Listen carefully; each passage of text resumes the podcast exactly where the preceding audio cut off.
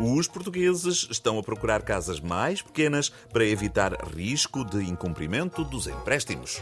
Do crédito à habitação. Sim, se não conseguem pagar a prestação de um T2, têm de ir para um T1. Se não conseguem pagar a prestação de um T1, têm de ir para um T0. Se não conseguem pagar a prestação de um T0, têm de ir para uma tenda. Se não conseguem pagar a prestação da tenda, têm de ir para uma tenda pequenina.